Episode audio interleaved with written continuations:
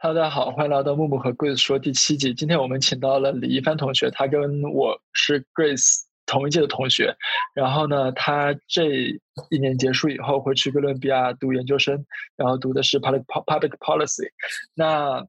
李一帆同学，你能先给我们介绍一下自己吗？简短的。嗯，呃，我叫李一帆 Aaron，然后今年跟 Grace 和木木一样都是大四，然后在 Cornell 学政治和历史专业。然后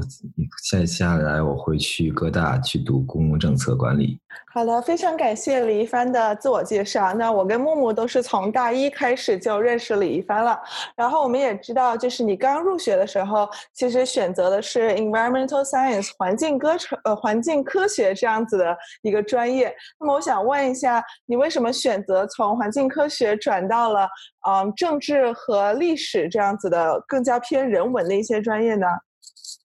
嗯，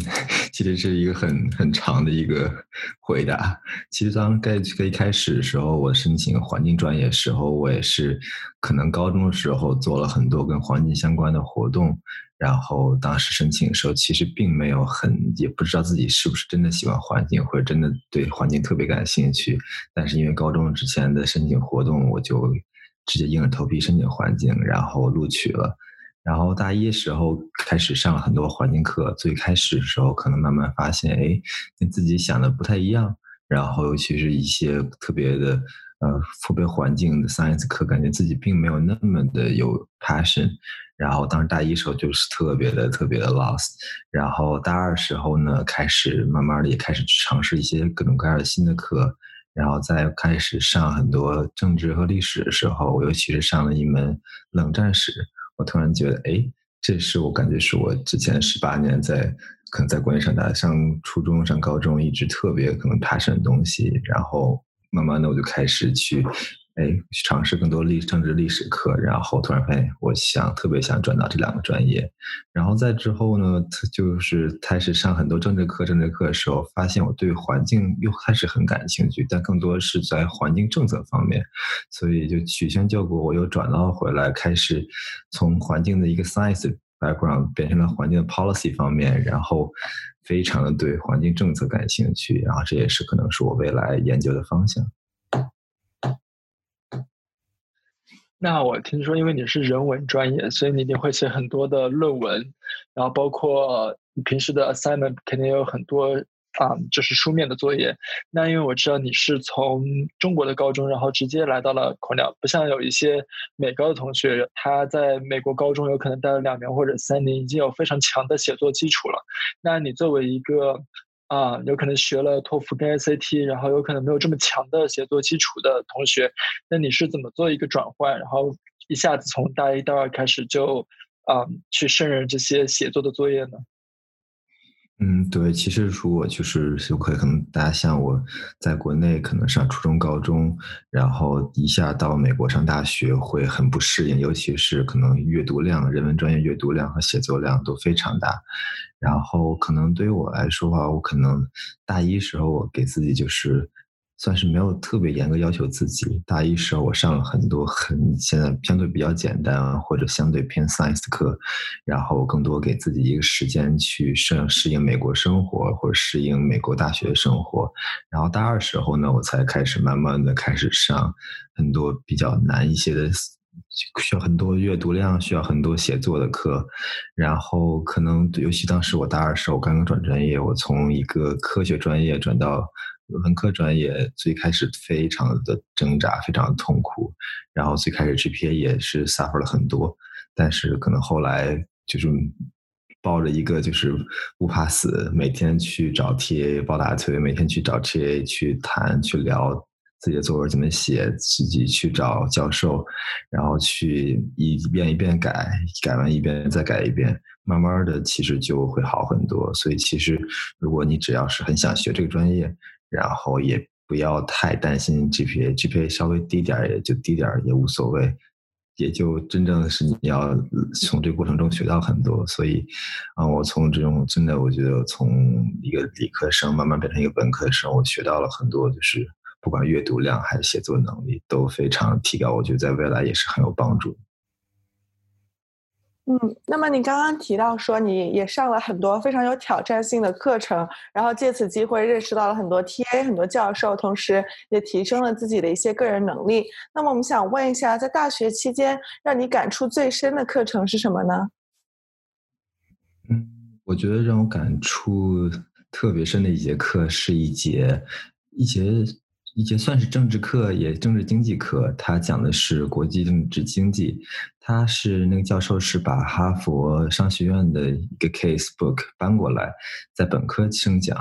然后那节课呢，就是他没有任何的考试，也没有任何的作业。他最后就是每天上课就是各种问答，你就是要前一天晚上把这个 case 读熟背熟，然后上课就是讨论。当时大概有可能四五十个人坐在一个教室中，全程就是教授往那儿在那儿站着，学生们就是各种辩论辩论，最后教授做一个总结。其实这个教授最开始我上这节课时候，我觉得我并没有听这个教授讲什么，感觉上这节课一点都不值。但慢慢的发现，其实，在同学们辩论中，在同学们。各种各样的唇枪舌战中，我才知道，其实这才是可能美国学文理教育或者说美国高等教育的核心，就是让你去表表达自己，去锻炼自己的辩论能力。然后从同学中的辩论中，我才发现，慢慢发现自己的观点很多是有问题的，慢慢去完善这个观点。最后教授帮你总结你们这个辩论中的问题和可以发展的方向。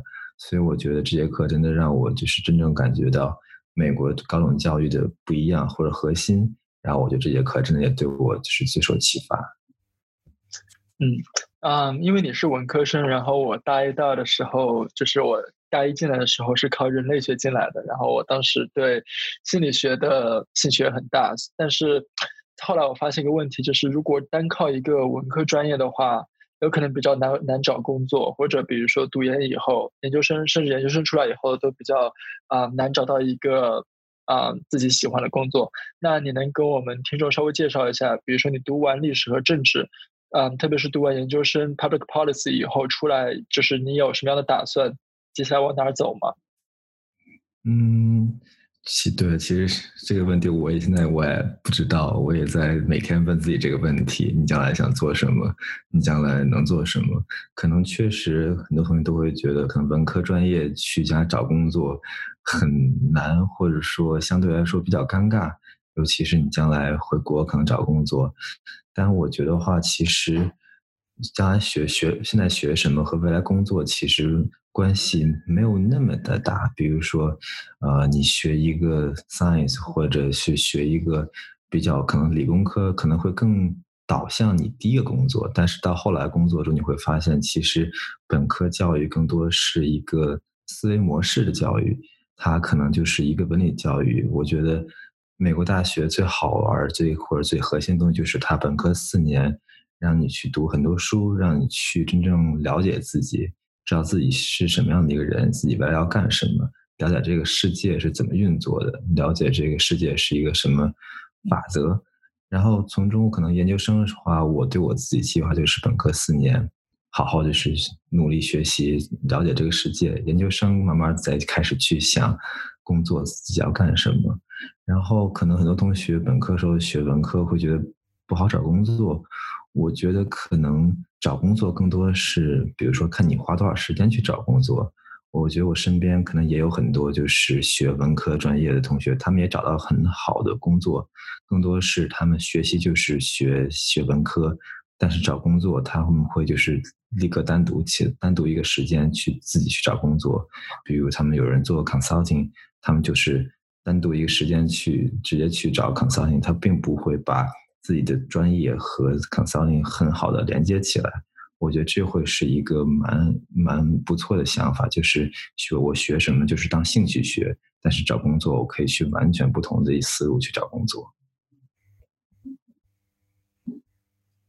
嗯，好的，我觉得 Aaron 刚刚的建议也给广大的文科生提供了一个很好的新的思路。那你刚刚也提到说，本科其实很多可能是通识教育，或者是去锻炼你的一个思维模式。那么未来你开始研究生的课程之后，你是否想要探索一些新的领域，或者是上一些具体的课程呢？